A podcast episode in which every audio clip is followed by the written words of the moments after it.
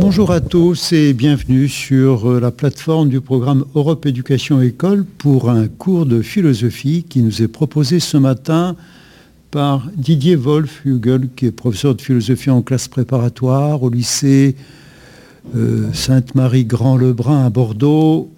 Il est derrière euh, ses caméras avec sa classe. Je les salue très chaleureusement. Je les remercie évidemment d'avoir accepté notre invitation à nous parler de ce sujet qui est très intéressant, de la mémoire et plus précisément des us et des abus de la mémoire.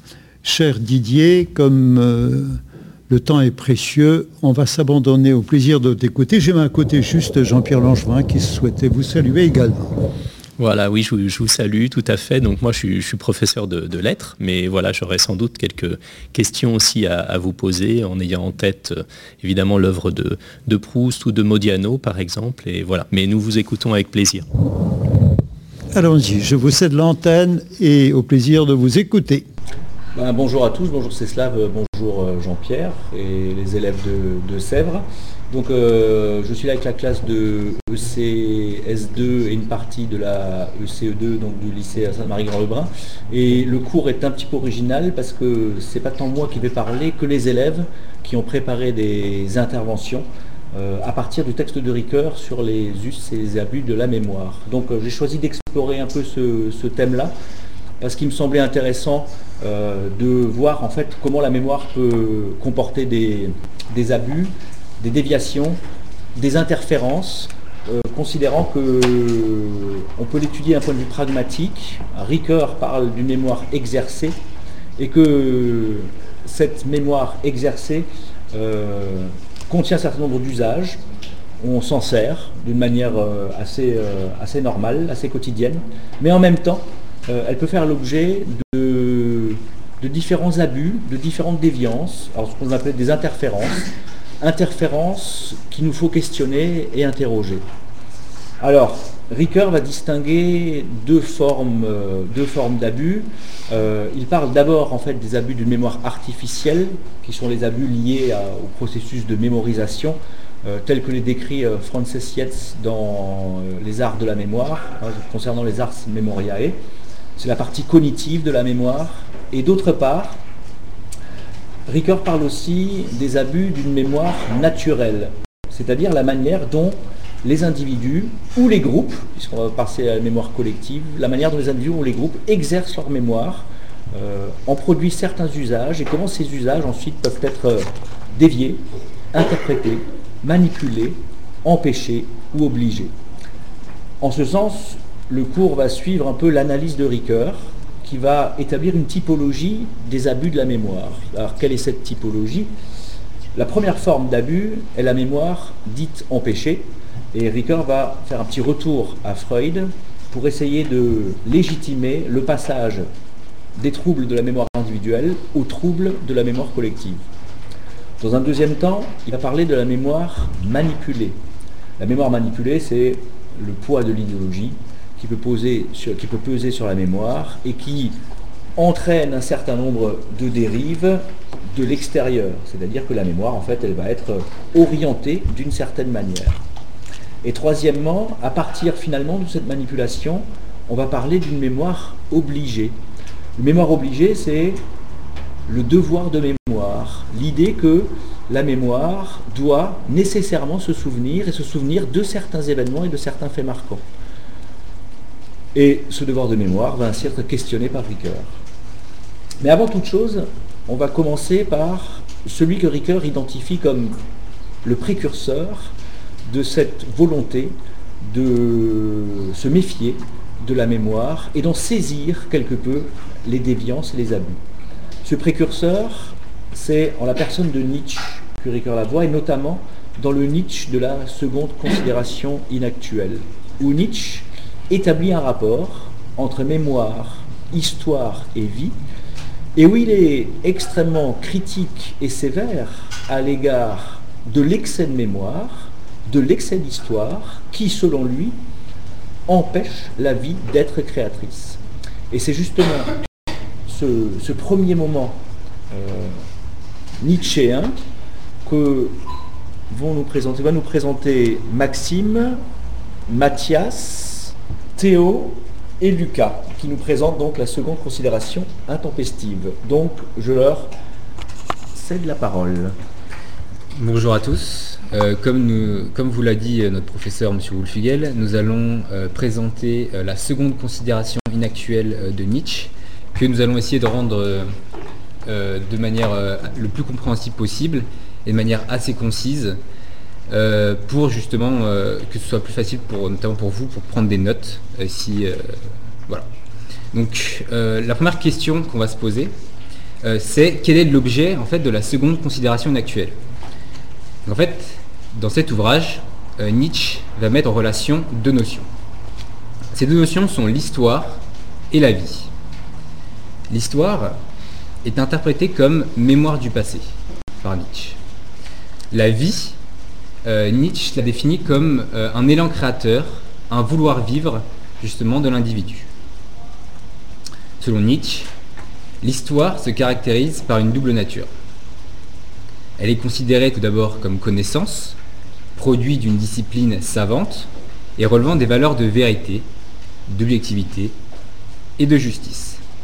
C'est en fait la science historique euh, telle que l'historien euh, en témoigne. Mais elle est aussi considérée comme mémoire. Elle entre alors dans le jeu des facultés psychologiques et morales qui assurent l'équilibre justement de la vie de l'homme. Elle possède alors une valeur vitale. L'union de cette dernière avec euh, l'histoire, l'histoire scientifique, euh, se nomme, selon Nietzsche, la culture. Au cours du traitement euh, de cet ouvrage, Nietzsche remet radicalement en cause la notion moderne de culture. Ce texte est d'ailleurs considéré comme la plus dure critique de l'Allemagne philosophique et culturelle dans ses tendances modernes, avec bien sûr l'analyse de Marx. Il critique notamment l'approche hegelienne euh, tout au long justement de son ouvrage. Nous avons donc, euh, nous avons donc euh, mis l'accent sur cinq points dans, dans, notre étude des secondes considérations actuelles. Le premier point, c'est que l'oubli sert la vie. En effet, selon Nietzsche, la mémoire est une fonction de la vie avant tout, et non une manière de retenir un savoir ou de prendre conscience de ce que l'on est. En effet, il va mettre l'accent, il va mettre l'accent sur la nécessité d'oubli, en s'appuyant notamment du célèbre exemple de l'animal. Celui-ci est contraint de vivre dans le présent, car il ne se souvient pas, en raison de, des limites justement de sa mémoire. L'animal jouit d'un paisible bonheur, libéré des chaînes du passé qui empoisonnent l'homme. Étant incapable de, se souvenir, il vit paisiblement et ne souffre ni de l'excitation, ni du désir, ni de l'ennui. Par cette image, il urge l'homme à cultiver sa capacité d'oubli notamment pour se libérer de la présence obsédante du passé qui enferme la vie de l'homme. Le memento vivere, qui est en fait le souviens-toi que tu es vivant, prend alors un nouveau sens. Selon Nietzsche, pour se souvenir de vivre, il faut avant tout se souvenir d'oublier. Bonjour à toutes et bonjour à tous. Donc ma fonction aujourd'hui, ça sera, on va dire, d'étayer ce que dit Maxime, donc la personne qui est à ma gauche, euh, avec, on va dire, ce que euh, Nietzsche dit réellement dans le texte, de façon à avoir un point de vue, on va dire, une analyse pure, et après, d'un autre côté, on va dire le texte clairement et comment il l'entend et comment il le met en forme. Donc là, pour reprendre, on va reprendre l'exemple, célèbre de l'animal. Euh, qu'a pu dire Maxime précédemment. Euh, une petite euh, citation qui peut être intéressante où il compare l'oubli à l'obscurité. Donc, toute action exige l'oubli, comme tout organisme a besoin non seulement de lumière, mais encore d'obscurité. Donc ça peut être une petite comparaison intéressante à, mettre dans une copie ou tout autre. De plus, il dit clairement les choses, on va dire dans ce passage-là sur l'exemple. Je cite toujours, il est donc possible de vivre sans presque se souvenir, de vivre même heureux, à l'exemple de l'animal, mais il est absolument impossible de vivre sans oubli. Donc dans cette partie, il dit clairement, euh, euh, dans, ce chapitre 1, où, vraiment euh, son analyse se sur cet exemple de l'animal, on voit clairement, on va dire, l'idée d'argumenter sur le fait que, on va dire, l'oubli sert la vie. comme comme l'a montré Mathias, la capacité d'oubli est nécessaire pour Nietzsche. C'est ce qui va le mener, ce qui va l'amener à dire que l'homme en fait possède euh, deux sens complémentaires. Le premier sens, c'est le sens historique, qui consiste à utiliser la connaissance du passé pour agir, mais il va désigner aussi, et c'est ça son, originalité, un sens anhistorique qui permet à l'homme euh, d'oublier une partie du passé et lui permet de se concentrer sur ses actions présentes et futures. Il s'agit alors, pour Nietzsche, de cultiver ce sens afin de rééquilibrer la vie malade d'hypermnésie historique. Ce qui nous amène au deuxième point de notre analyse, qui est que l'histoire sert la vie. Pour Nietzsche, la vie des individus existe selon trois modes. Tout d'abord, il va mettre l'accent sur l'histoire monumentale, qui est le premier mode. Cette histoire monumentale sert une vie créatrice et concerne les individus qui cherchent d'abord dans le passé l'exemple et le modèle nécessaire pour agir avec grandeur. Voilà, donc là nous nous trouvons dans le chapitre 2 euh, de l'ouvrage. Donc euh, il met, comme a pu dire Maxime, euh, le fait que cette, histoire monumentale, est très important. Cependant, il nous met en garde sur le fait que ça peut être un peu trop séduisant. Je vais vous dire la citation pour que ce soit le plus clair possible. L'histoire monumentale trompe par les analogies, par de séduisantes assimilations, elle pousse l'homme courageux à des entreprises téméraires et l'enthousiaste au fanatisme. Donc, il nous dit clairement que cette, ce type d'histoire est vraiment très important on va dire, on va le voir après de toute façon, mais c'est la plus importante de toutes parmi les trois qu'on va pouvoir citer euh, ultérieurement. Mais il nous en garde quand même sur le fait que c'est à utiliser, on va dire, avec parcimonie. C'est vraiment euh, ce qu'il veut transmettre euh, dans cette partie du texte. Ensuite, Nietzsche va insister sur le deuxième mode, qui est l'histoire antiquaire.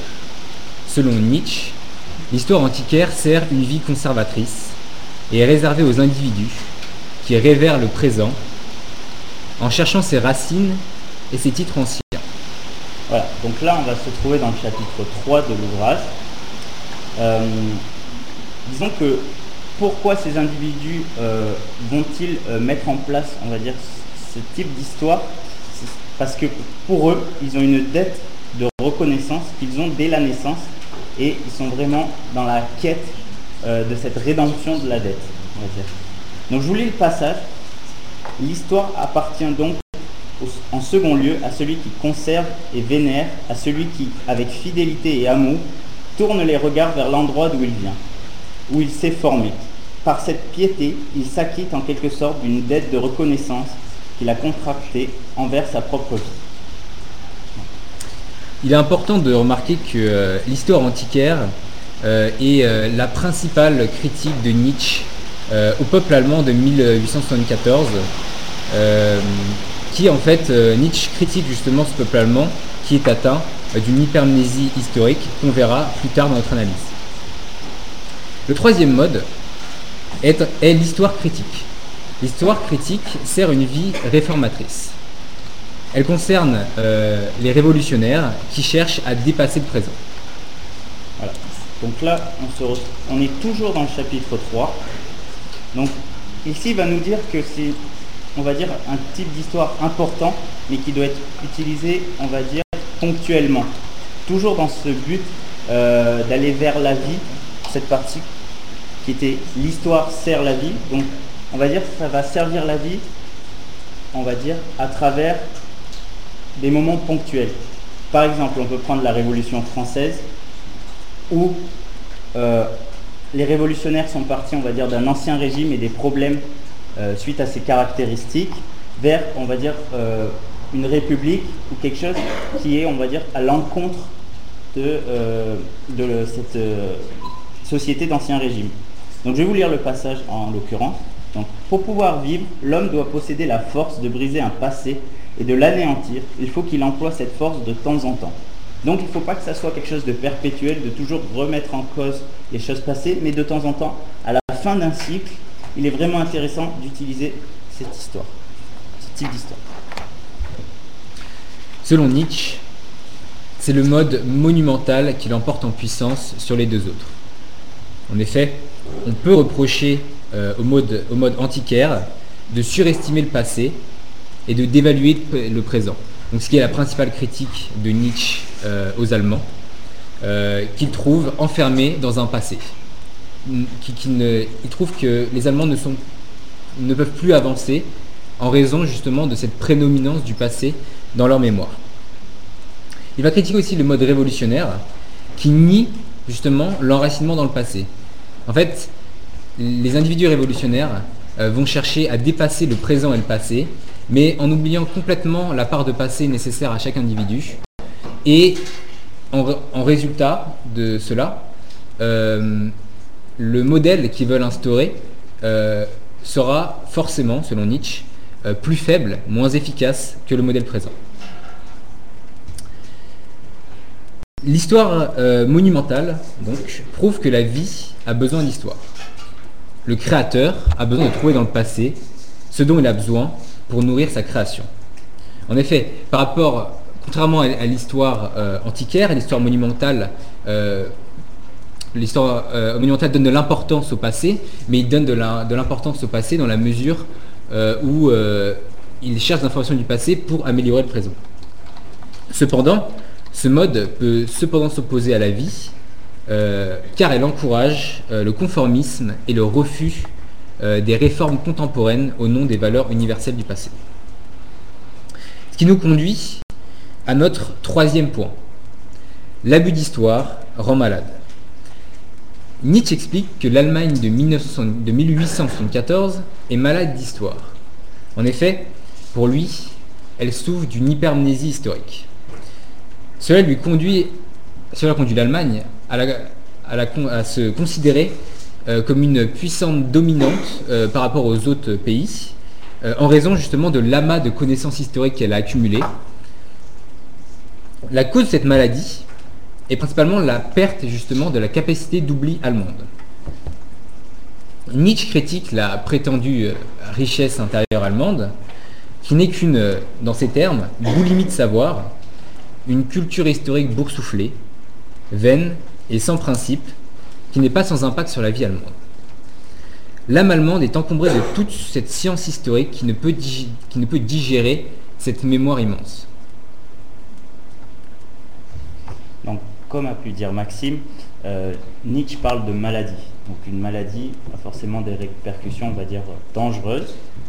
Donc je vais vous lire un passage qui est plutôt long et après on, va pouvoir sortir 5 points, 5 on va dire, types de dangerosité possible euh, suite à cette hypermnésie.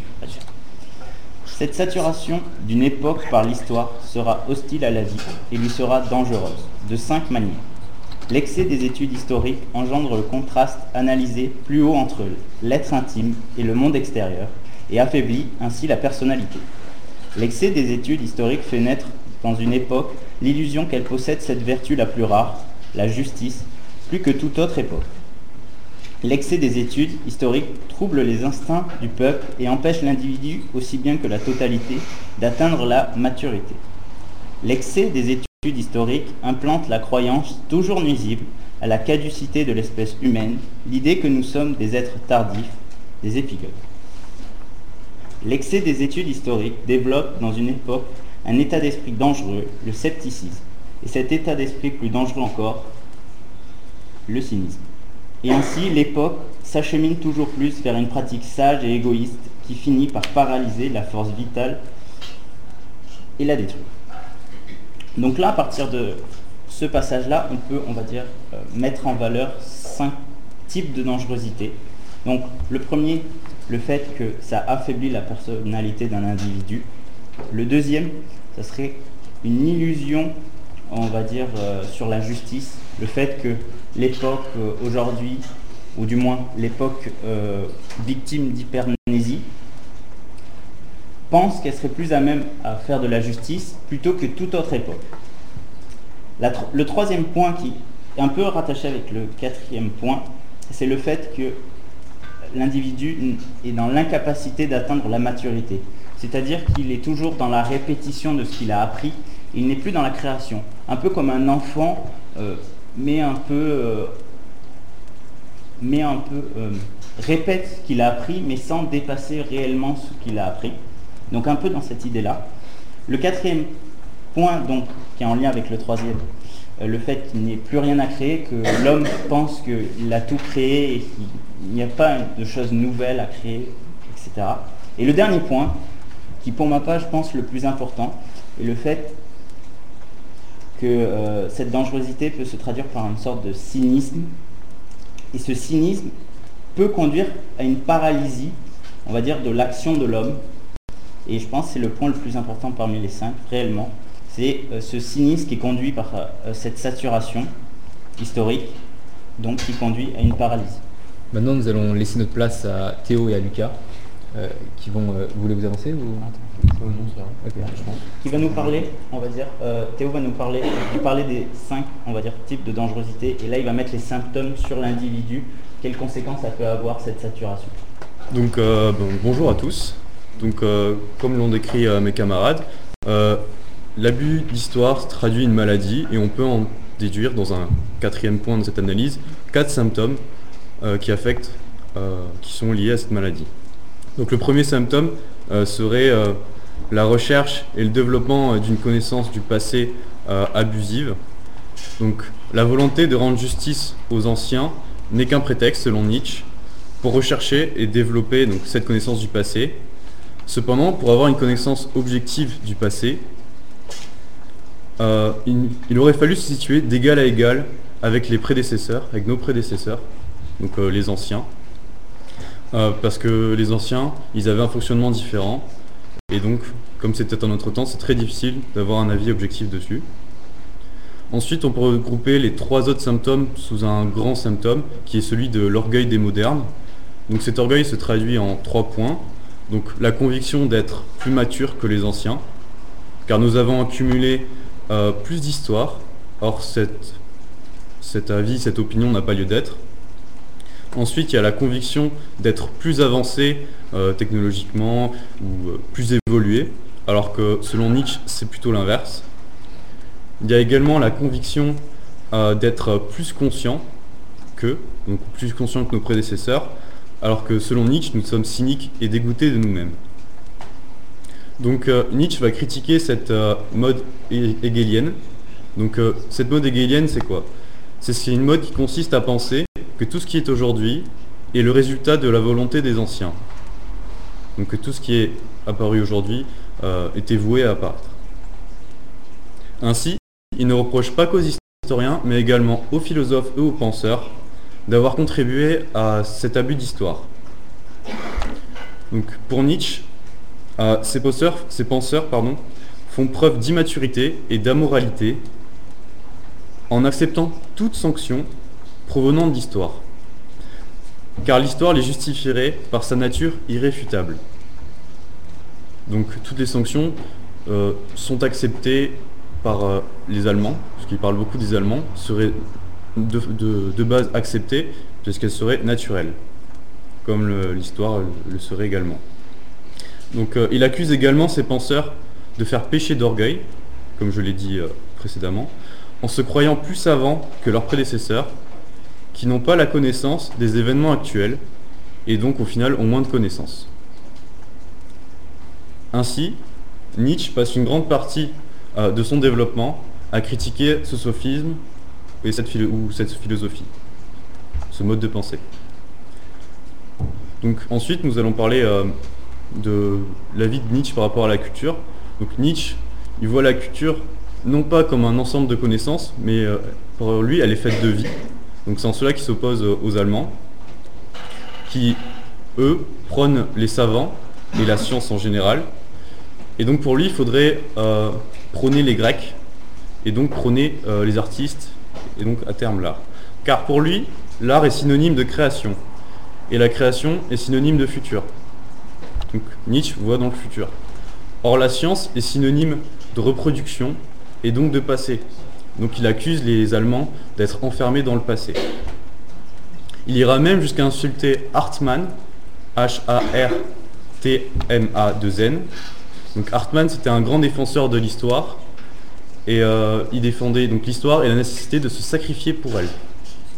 Donc il lui reproche donc de coincer l'humanité dans un passé en faisant l'apogée de la connaissance et du progrès, et de son progrès.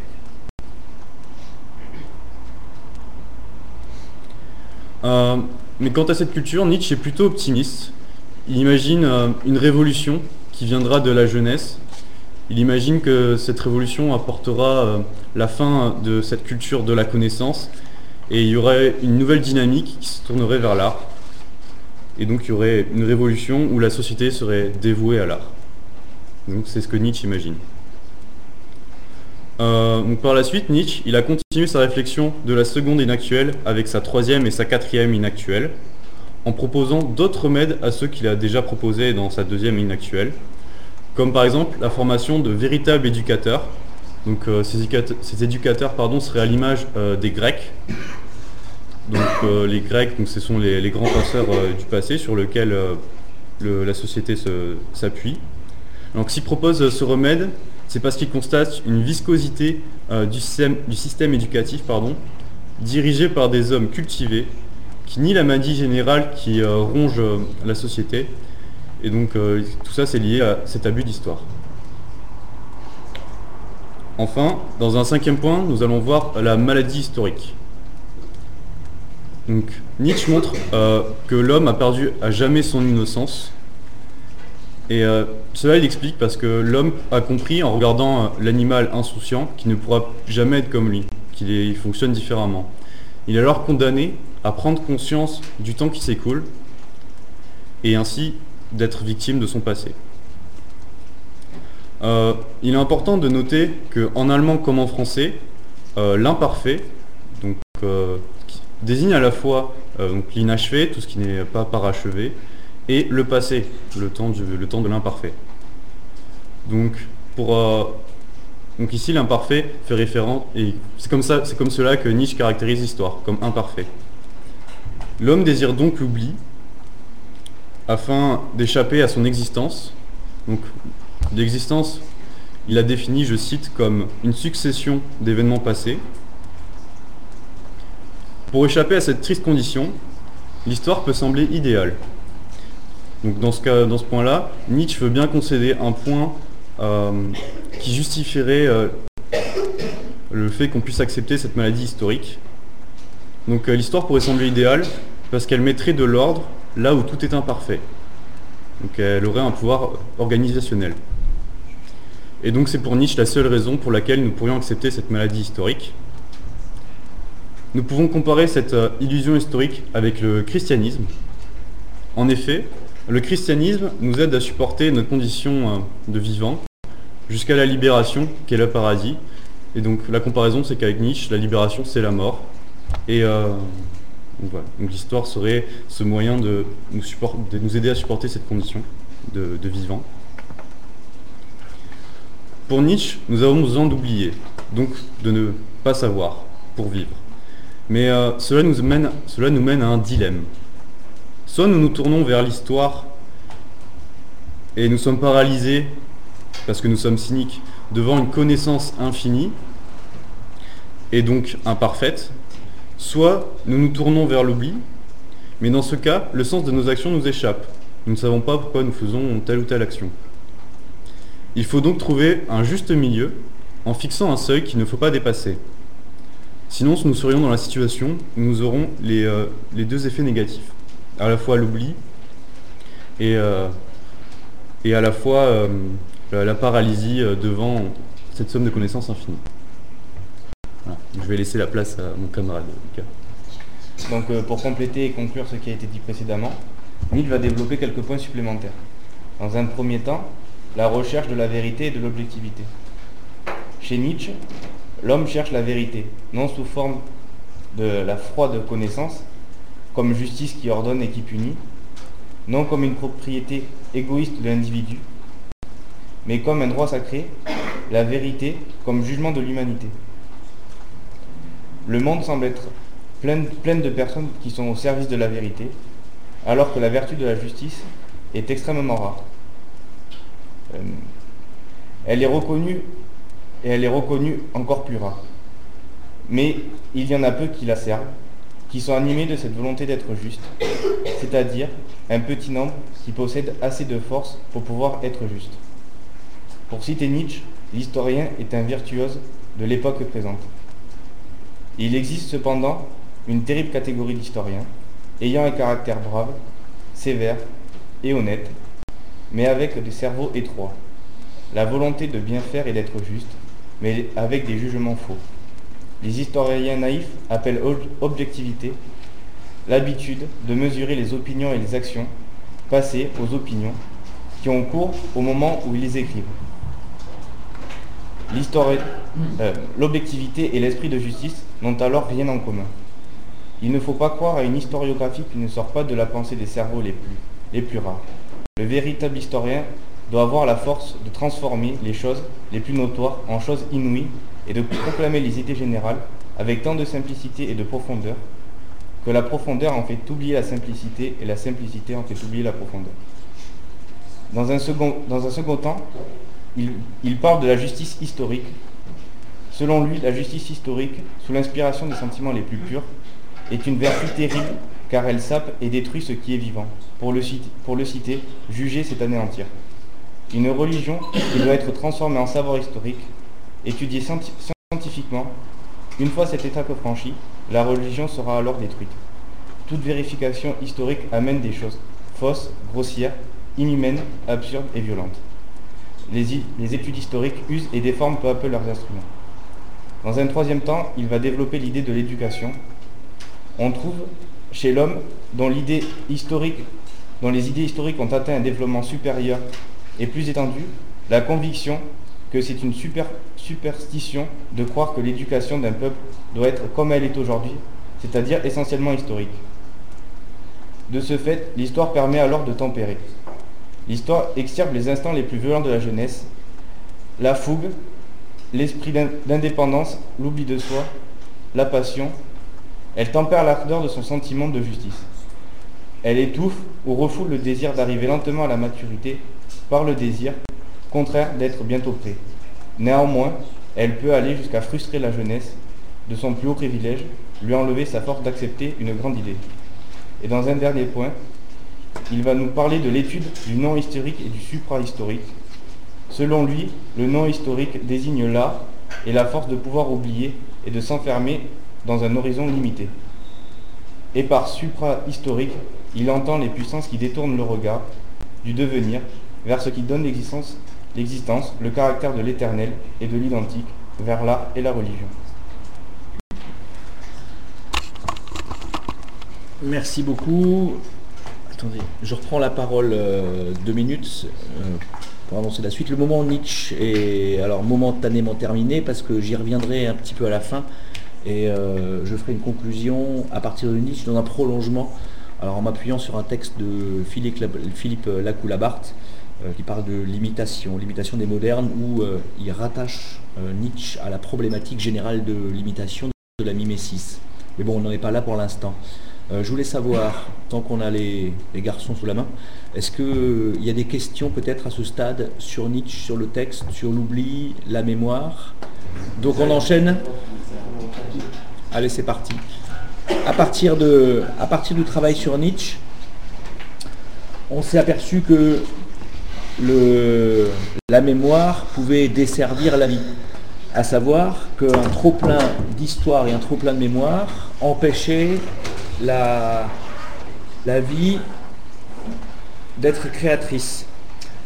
En ce sens, en ce sens, il y a là bien un abus de mémoire, puisque euh, la mémoire est ce qui paralyse le vivant et le maintient à un stade antérieur de son développement. Alors le vivant entendu comme euh, un homme qui pourrait être créateur, mais qui de fait ne l'est pas. On retrouve cette thématique, alors pas de la même manière, mais on retrouve cette thématique chez un psychanalyste freudienne, où Freud en fait établit un parallèle entre euh, un moment dans l'histoire d'un individu qui peut être euh, un moment traumatique, et ce moment traumatique est ensuite refoulé, gardé dans l'inconscient, et il peut créer à terme des névroses, les névroses étant, euh, se, définissant par des, pathologies et des symptômes bien définis. Et ces névroses, et sont précisément le fait d'une mémoire, d'un passé qui ne passe pas, mais dont l'individu ne sait pas pourquoi il ne passe pas et ne comprend pas pourquoi sa pathologie, ses symptômes sont liés au passé. Ricoeur, Ricoeur étudie, étudie, cela à partir de deux textes que sont euh, mémoration, remémoration et perlaboration et deuil et mélancolie. Et c'est justement ce que vont nous présenter Léo et par la suite Eva, Claire et Léonie. Donc je leur, euh, je leur donne la parole. Léo, tu commences et ensuite euh, les filles arrivent à la suite. D'accord. Donc, euh, ah, bon, je vais juste tourner la caméra avant. C'est une bonne idée. voilà, donc bonjour à tous, hein, bonjour la France. Donc, donc merci Monsieur Wolflugel de me permettre de faire cette conférence. Donc, euh, ici, euh, je vous, donc maintenant, je vais vous parler de la, mémoire empêchée. En fait, euh, c'est une, analyse, de Freud. c'est une analyse de Freud faite, par Ricoeur, qui soulève, qui soulève de nombreuses problématiques, qui sont, qui sont les suivantes. Donc, dans quelle mesure les pathologies de la mémoire et le travail de la mémoire sont-ils liés Et dans quelle mesure pouvons-nous considérer la mémoire collective comme une mémoire blessée donc euh, l'enjeu ici soulevé est de montrer qu'il peut y avoir des altérations individuelles, euh, voire collectives, intimement liées à l'usage de la mémoire. Et donc euh, Ricoeur va essayer de, transposer en fait les analyses psychanalytiques freudiennes, donc individuelles, à l'échelle d'une mémoire collective. Donc, le premier, donc le, premier texte, le sur lequel reposent les analyses de Ricoeur est le suivant remémoration, répétition et perlarboration. Donc euh, le, point de départ de notre réflexion, euh, c'est euh, l'identification de l'obstacle principal rencontré par le travail d'interprétation. Donc en fait c'est un point flou lorsque, lorsque de l'analyser, le malade va essayer d'expliquer, de raconter un souvenir à, son thérapeute. Donc cet obstacle est notamment attribué euh, aux, résistances, euh, du refoulement, euh, c'est-à-dire ce qui empêche, véritablement l'accès l'accès aux souvenirs par le biais de compulsions de répétition. Donc la compulsion de répétition, qu'est-ce que c'est? C'est en fait une action qui se, caractérise, enfin qui se substitue, qui se substitue au souvenir refoulé. Donc, euh, exemple, euh, enfin Freud donne l'exemple d'un euh, patient qui, avait subi des violences, qui avait subi des violences dans son enfance, et donc ces violences, ces violences parentales sont retranscrites par son comportement envers le thérapeute lors, ben, lors des séances de psychanalyse. Donc, autrement dit, et là je vais citer le, je vais citer le texte de Ricoeur, le patient ne reproduit pas le fait d'oublier sous forme de souvenir, mais sous forme d'action il le répète sans savoir évidemment qu'il le répète. Donc voilà, donc ça c'était euh, la petite citation de Ricoeur euh, pour expliquer la compulsion de répétition. Euh, maintenant on peut se demander quelle place prend ce passage à l'acte dans le travail du ressouvenir chez le patient. Quel lien pouvons-nous faire entre la compulsion de répétition et la résistance? Donc selon Freud, le, le transfert, donc le transfert entre l'analysant et l'analysé, créer un domaine intermédiaire entre la maladie et la, vie réelle. En fait, comme un monde, comme un monde qui se crée entre ces deux personnes, une arène, comme, le, qualifie, comme le Ricoeur, où la compulsion est autorisée à se manifester dans une liberté totale. Donc par exemple, les violences, les violences de l'analysé sont, autorisées euh, pour, que, euh, le psychanalyste puisse, euh, puisse comprendre en fait et analyser ses comportements. Donc ceci demande, demande au patient de se concentrer sur son état et de cesser de se mentir pour faire face à la maladie. Donc le fait, le fait de faire ressurgir la résistance et qu'elle soit en même temps analysée est appelé par Freud la perlarboration. Donc c'est un, véritable, c'est un véritable travail sur la mémoire, et donc c'est là la notion importante en fait dans le texte de Ricoeur enfin celle qui nous intéresse du moins. Euh, donc voilà, un, véritable travail sur la mémoire qui est un, processus dynamique, donc appelé la perlarboration. Donc euh, plus, tard, euh, plus tard, mes camarades de CS2 vont faire, vont faire un petit topo sur, le, texte de, Freud, Deuil et mélancolie, sur lequel Ricoeur va, appuyer, son analyse. Et donc, donc ensuite, il va, euh, Ricoeur va faire converger ces deux textes dans celui de, euh, celui de remémoration, répétition et perlarboration et euh, deuil et mélancolie pour soulever la question suivante. À quel point est-il légitime de transposer au plan de la mémoire collective les pathologies, pathologies freudiennes, les pathologies proposées par Freud, donc clairement individuelles. Donc, euh, Freud nous explique que c'est la constitution bipolaire de l'identité personnelle et de l'identité communautaire qui euh, justifie l'extension de l'analyse freudienne euh, du deuil et du traumatisme de l'identité collective, des blessures en fait de la mémoire collective. Donc, dans le cadre de la collectivité, on peut, on peut constater l'absence du thérapeute, en fait, entre les, les relations il n'y a pas de relation apparente entre un thérapeute, un malade, un analysé. Euh, cependant, on peut dire que euh, c'est l'espace public de discussion qui constitue euh, ce que l'on appelait, ce que j'appelais tout à l'heure l'arène, comme la, région intermédiaire entre, entre le thérapeute et l'analysant. En fait, la collectivité peut être à la fois considérée comme un remède au traumatisme, auquel cas elle prend le rôle de l'analysant, euh, où elle peut euh, aussi euh, faire perdurer le traumatisme, auquel cas ici, vous l'aurez compris, elle prend le rôle de, l'analyser. ainsi, la notion d'objet perdu trouve une application directe dans les pertes qui affectent aussi bien le pouvoir, le territoire, les populations qui constituent la substance d'un État. La substance d'un État, donc son, identité, proprement dit. Euh, donc les conduites de deuil qui s'opèrent du traumatisme jusqu'à la réconciliation euh, avec l'objet sont d'emblée illustrées par les grandes célébrations funéraires euh, autour desquelles un peuple entier est rassemblé. Donc ici, vous l'avez compris, Ricoeur fait directement allusion à la mort de Johnny. Hein. Voilà. Rire. Les, transpositions de, catégories pathologiques aux places historiques complètement, euh, plus complètement justifié si l'on montrait que ces euh, pathologies tiennent à une structure fondamentale de l'existence. Donc euh, ici, il explique avec un exemple que aucune des, communautés, de l'histoire ne sont nées d'un rapport que l'on ne peut pas assimiler à une guerre. Or, or la gloire des uns mais fait, fait l'humiliation des autres. Donc d'une part, on va avoir une communauté qui va euh, qui, va célébrer, qui va célébrer un événement, et d'autre part, euh, les autres qui vont rentrer dans un cycle, dans un cycle de, mélancolie, de deuil, en fait, euh, de, cet événement. Donc, on peut d'ailleurs pousser l'analyse en disant que c'est au niveau de la mémoire collective que la mémoire, donc c'est que c'est plus au niveau de la mémoire collective qu'individuelle que le recoupement entre euh, la mémoire du deuil, donc que l'on va euh, expliciter par la suite, et, euh, et, le travail du souvenir, le travail du deuil et le travail du souvenir, excusez-moi, prend tout son sens, parce qu'il s'agit des blessures de l'amour-propre national.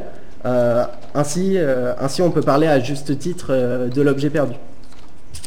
Donc voilà, donc à, la suite, donc à la suite de la présentation du, du texte de Freud, Deuil et mélancolie, on finira par, on finira par,